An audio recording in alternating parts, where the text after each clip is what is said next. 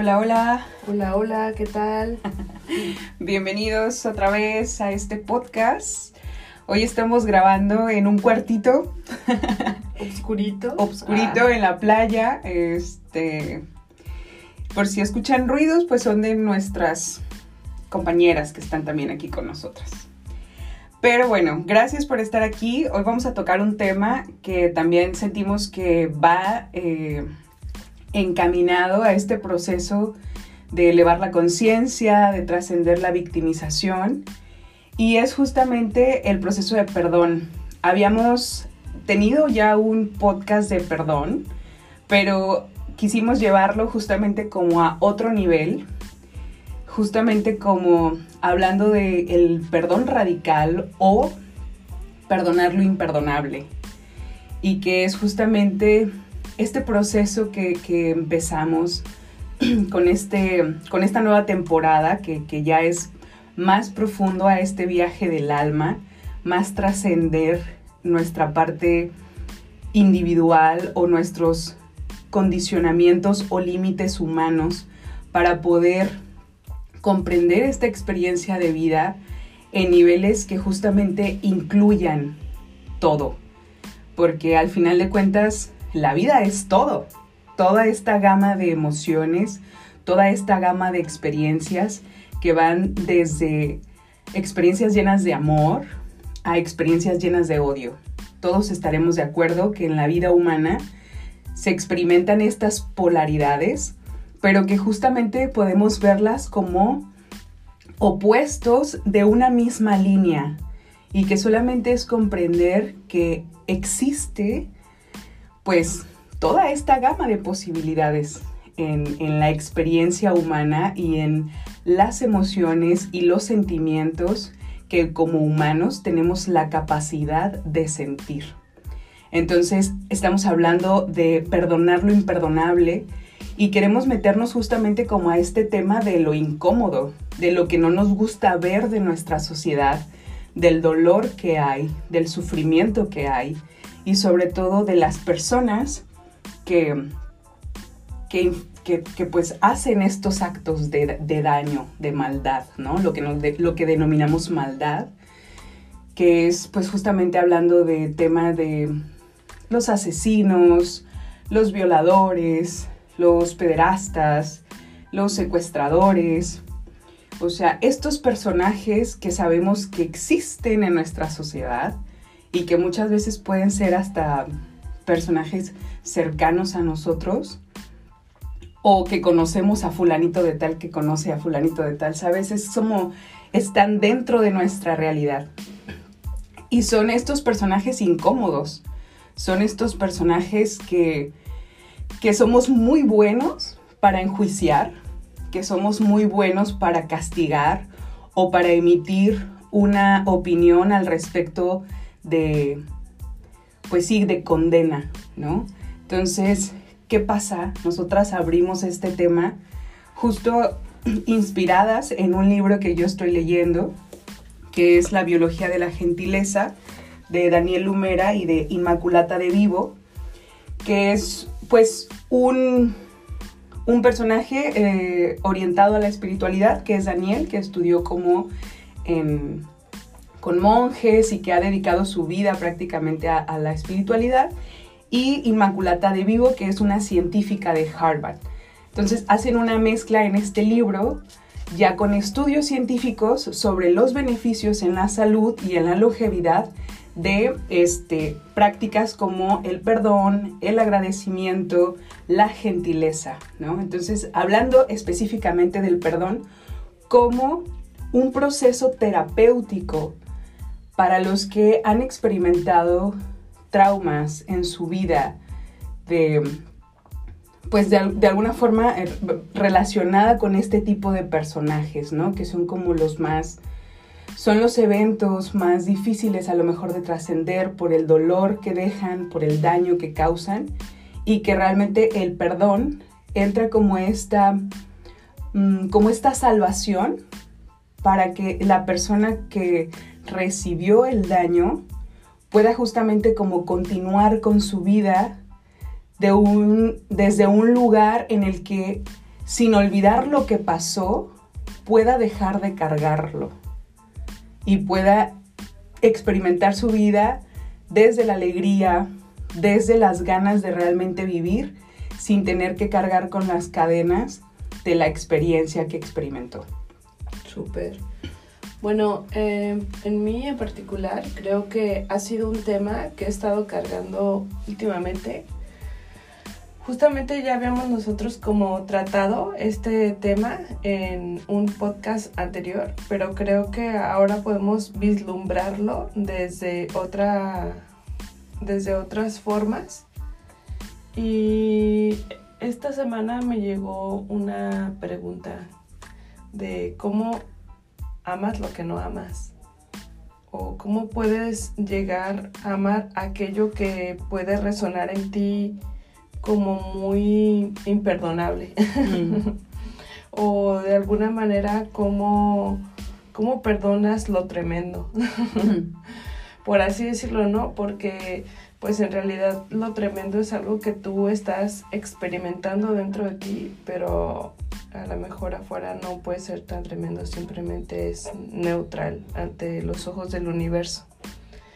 Pero pues sí se nos hizo como súper importante dentro, como dice Altea, de empezar a experimentar esta, eh, estas energías que estamos mm, trayendo nuevamente a nuestras vidas, pues cómo manejamos estas experiencias en donde tenemos que perdonar a los violadores o tenemos que perdonar a los que matan, a los que hieren a otros, a los, a los que traicionan, o cómo, cómo, cómo superamos esas experiencias a través del perdón.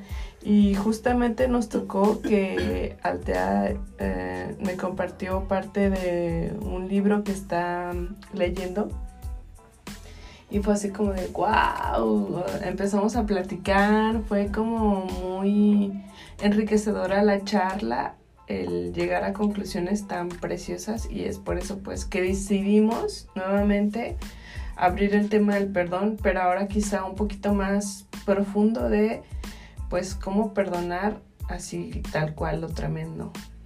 Claro, porque independientemente de que nosotras no hayamos tenido como alguna experiencia directa con un asesino o con un violador. La sentimos, ¿no? Ajá, o sea, como sociedad. Sentimos el dolor del. claro, como sociedad, este, estos personajes de alguna forma influyen en nosotros, justamente desde el tema en el que la mayoría somos muy buenos, como comentaba, para condenar, ¿no? Para, para emitir un juicio y decir, sí, que lo encierren, o que lo maten, o que, que le hagan lo mismo, ¿no? Que él hizo.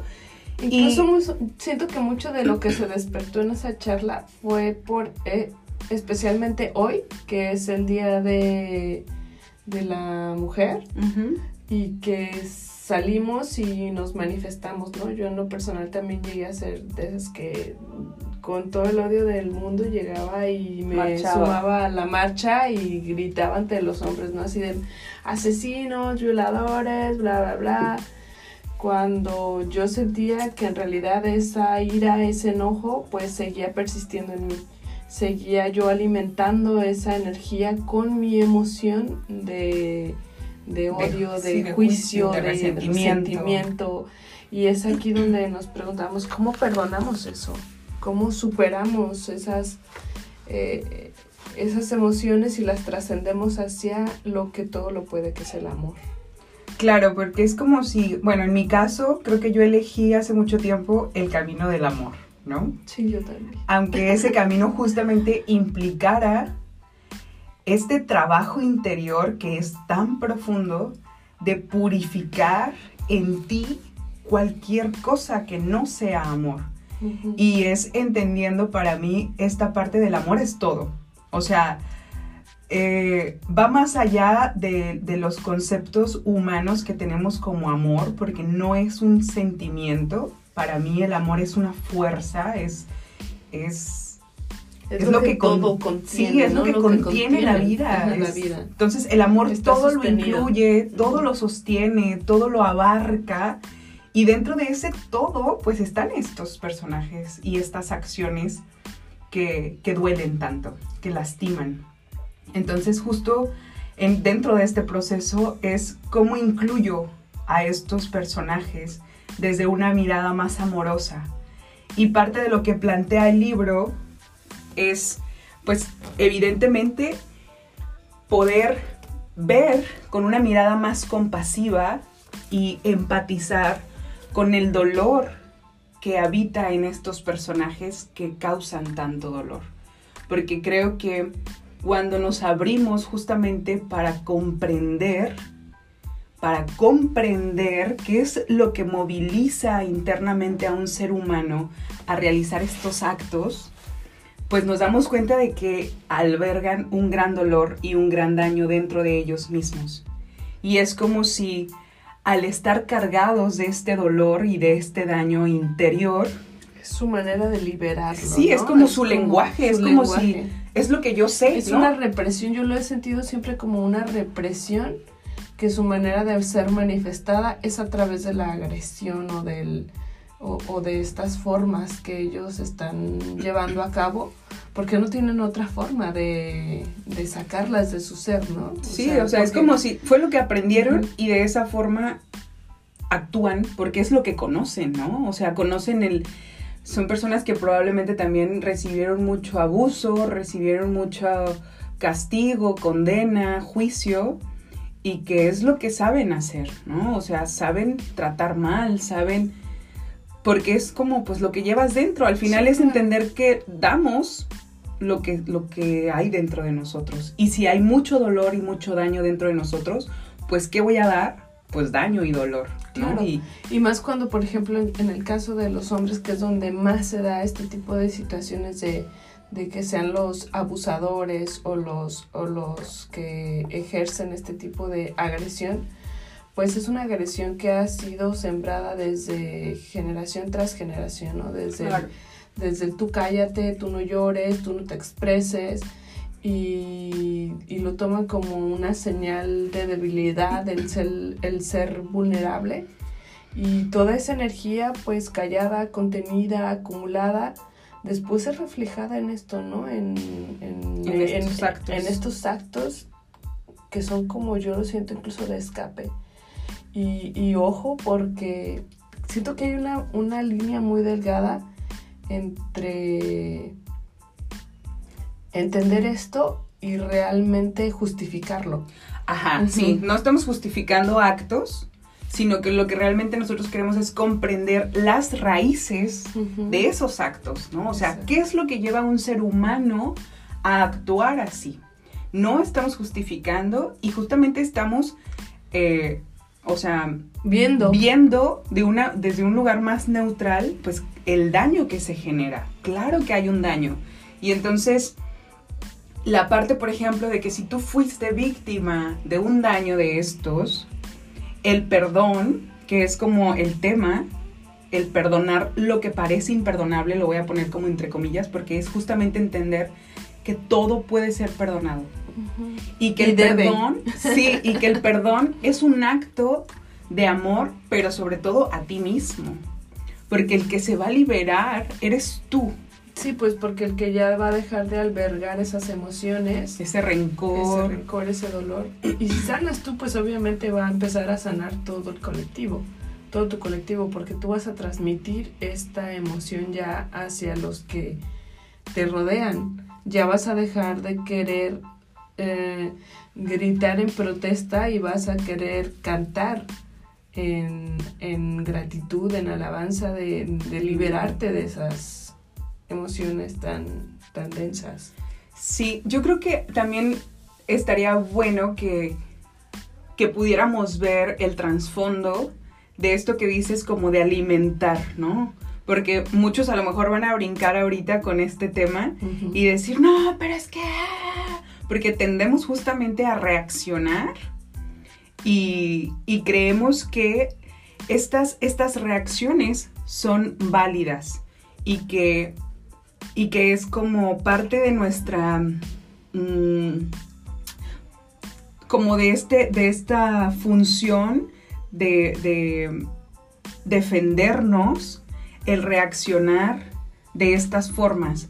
Pero lo que no nos damos cuenta es justamente como el efecto contrario que tiene porque alimentamos, como tú dices, esta energía que se supone yo quiero, eh, de la que yo me estoy quejando, ¿no? Sí. Ajá, es como, me estoy quejando de esto, pero al quejarme no estoy dando ninguna solución, sino que al contrario estoy alimentando, esto de lo que justamente me quejo. ¿no? Y crece, que es lo peor, porque siento, siento incluso que hay cosas que no que no entiende la otra parte, ¿no? O sea, como los que no son estos agresores o estos masculinos como ya más viéndose a sí mismo, sienten que los incluye.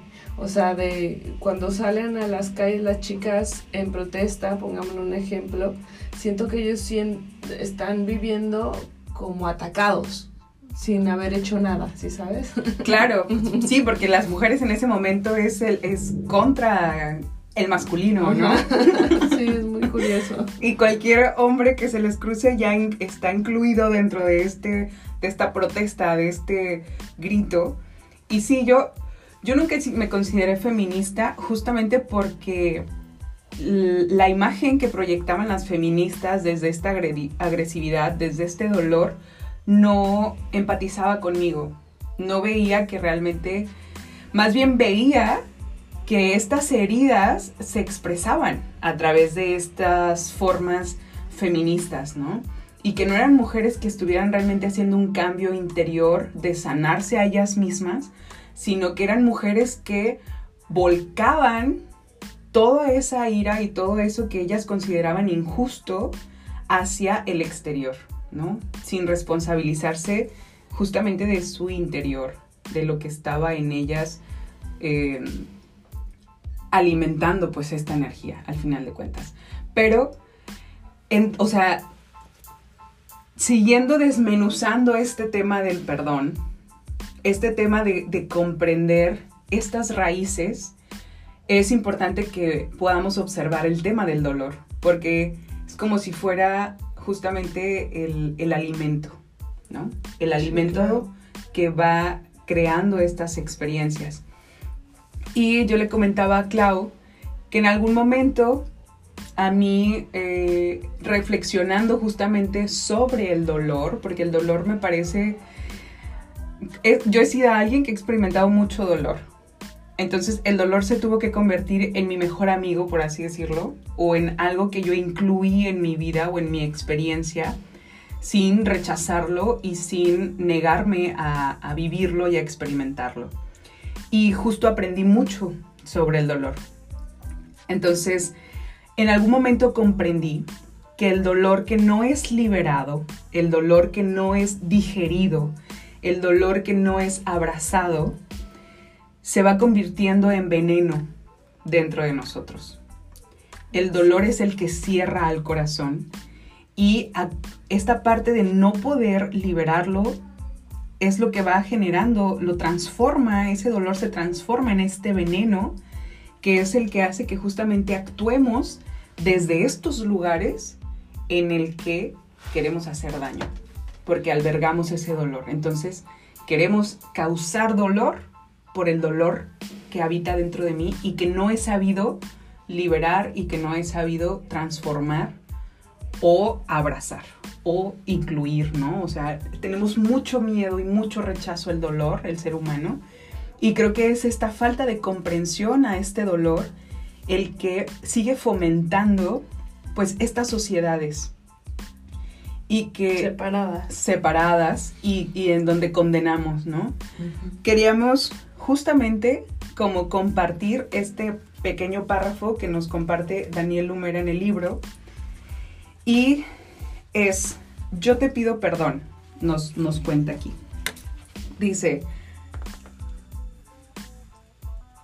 perdonar a los que nos han hecho daño y las heridas del pasado parece un reto extremo reservado a unos pocos. Pero, ¿y si nos atreviéramos a mucho más? Si intentáramos mirar a la cara al peor de nuestros enemigos, un asesino, un pederasta, un asesino en serie condenado a cadena perpetua, y mirándola a los ojos tuviéramos el valor de pronunciar cuatro sencillas palabras. Yo te pido perdón. Cuatro sencillas palabras. Yo te pido perdón. Probablemente el mero hecho de imaginarlo desencadenaría en la mayoría de las personas un profundo sentimiento de rechazo y rabia. Sin embargo, eso es exactamente lo que hago con los presos que conozco en las cárceles. He pedido perdón a cada uno de ellos. Sinceramente, las lágrimas que brotaron de sus ojos y de los míos nos hablan con toda sinceridad de lo, de lo lejos que estamos todavía como sociedad de comprender la raíz del malestar y el dolor de otras personas. Una absoluta falta de conciencia que surge cada vez que alguien dice, hay que meterlo a una celda y tirar la llave. Y al decirlo, condena a la, a la ignorancia a sí mismo y a las personas que ama. Cada vez que he mirado a los ojos de un preso y le he dicho, te pido perdón, en su rostro he encontrado reflejados mis propios juicios, mis condenas, el rechazo, la rabia, la impotencia, la incomprensión y el odio. En esos rostros he visto reflejado el fracaso de la sociedad, que no puede ni quiere entender la raíz del dolor, del malestar. Preferimos condenar y castigar lo que no logramos comprender en lugar de asumir la plena responsabilidad de nuestra incapacidad como seres humanos. En las cárceles he conocido a muchas personas que estaban allí porque no habían tenido en la vida una posibilidad real, una oportunidad. No habían recibido atención, amor, educación, cuidados, afectos. Cada uno afronta su dolor lo mejor que puede, en función de lo que ha recibido en la vida. He pedido perdón por la falta de empatía. He pedido perdón por todas las veces que no logramos comprender las situaciones, que no conseguimos ver detrás de la rabia y el dolor una petición de ayuda y amor. He pedido perdón por la insensibilidad. ¿Qué ocurre cuando un perro está herido y nos acercamos a él para prestarle ayuda? Muerde, pero no lo hace porque sea malo, muerde porque siente dolor y trata de protegerse. Castigarlo y golpearlo es la, es la solución de quienes no entienden el origen de ese malestar, de ese dolor. He pedido perdón por la ausencia de amor, de compasión, de conciencia y de comprensión. He pedido perdón por no conseguir más allá de la rabia, más allá del dolor, más allá de las heridas, He pedido perdón por no ser capaz de curar ese malestar en su origen, por haber abandonado, rechazado y odiado, y odiado. He pedido perdón por no haber entendido que detrás de cada comportamiento, incluso el más violento, siempre hay una petición de amor y de ayuda. Por favor, perdónanos porque no hemos conseguido encontrar una solución para todo esto. Son muchos los que pretenden castigar y eliminar lo que no logran entender. Por esto también he pedido perdón, porque cada uno de sus rostros era también el mío. Todos formamos parte de una sola vida. Todos estamos profundamente interconectados y la responsabilidad cuando una persona acaba dentro de una prisión no es solo individual, es también de cada uno de nosotros. El fracaso es de un sistema educativo, de una sociedad en su conjunto. Conseguiremos madurar un nuevo sentido de la responsabilidad donde todos nos sintamos realmente interconectados e íntimamente interdependientes con todos y todo. No lo sé, pero sí sé que para entenderlo debo empezar con cuatro sencillas palabras. Yo te, pido, perdón. Ay, amo. Ay, me dicen. Sí, yo también. Es hermoso. Claro. Entonces, es este, es este capítulo que le comparto a Clau, el que nos, nos, moviliza, ajá, el decir, sí, o sea, es importante que transmitamos esto que podamos cada vez abrirnos un poquito más, sobre todo si estamos ya en un camino de conciencia, en un camino de expansión o en un camino de reconexión con nuestro ser esencial, implica que podamos ir más allá de las limitaciones que tenemos hasta el momento para comprender la vida en, general, con todo lo que incluye, porque no podemos cerrar los ojos y hacer como que no pasan estas cosas, porque pasa, pero realmente cómo podemos, como, como nos comenta Daniel, o sea, conseguiremos tomar plena responsabilidad. Yo creo que sí.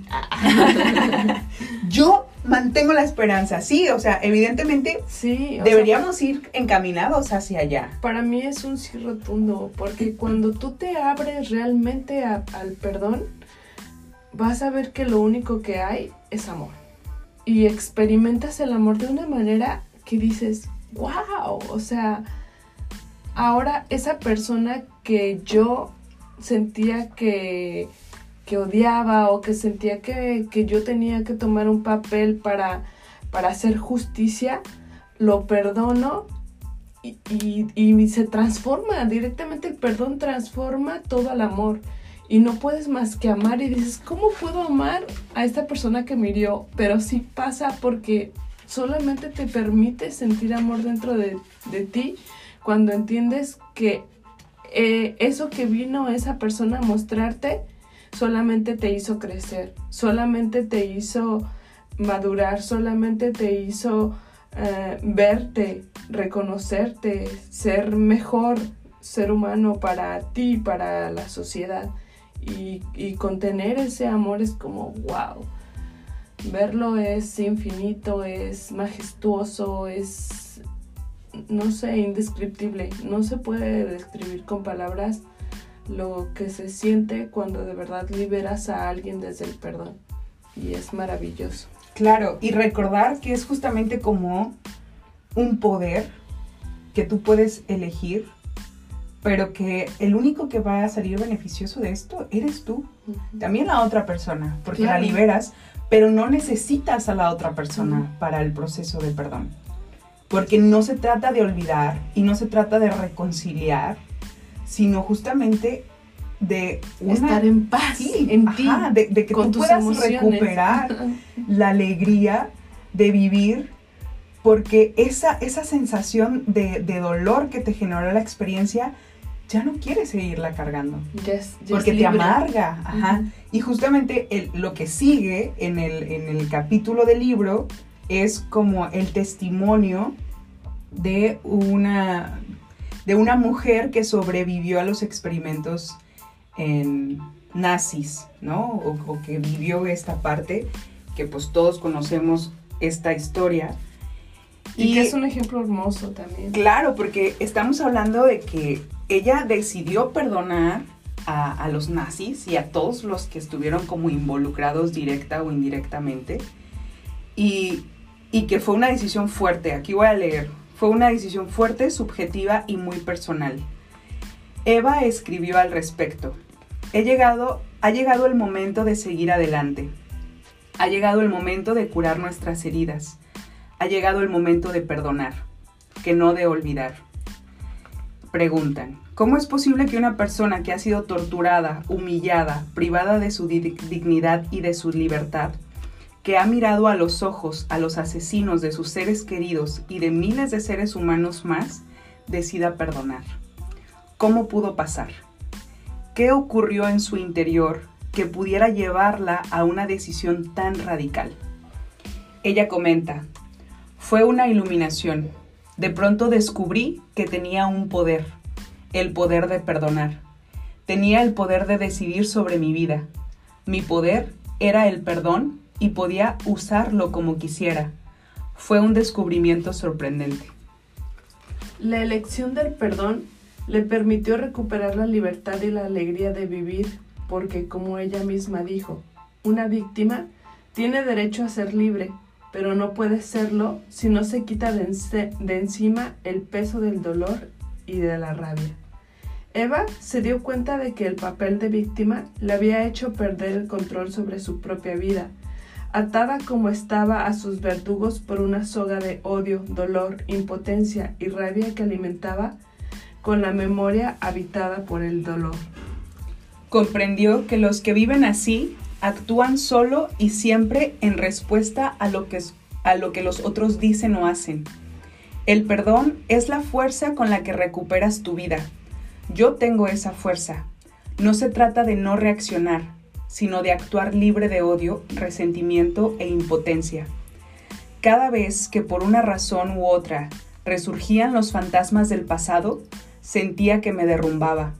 El odio seguía ahí, intacto, devastador, con toda su fuerza destructora, porque la mayor víctima del odio es quien lo alberga en su interior.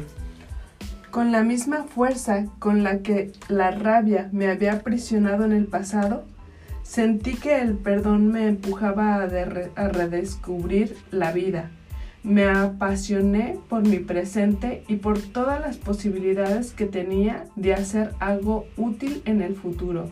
Entendí que al renunciar al resentimiento había encontrado una nueva forma de relacionarme con mis heridas. En vez de dejar que ellas dictaran las reglas, decidí aceptar este poder y elegí sentir paz en lugar de odio. Descubrir el perdón me devolvió el mayor regalo que, había que me había transmitido mi madre, la capacidad de ser feliz a pesar de todo. Por tanto, liberarse es posible, pero perdonar no significa olvidar, no significa borrar de la memoria todo lo sucedido, sino tener presente lo que ha pasado y comprender lo que nos ha enseñado.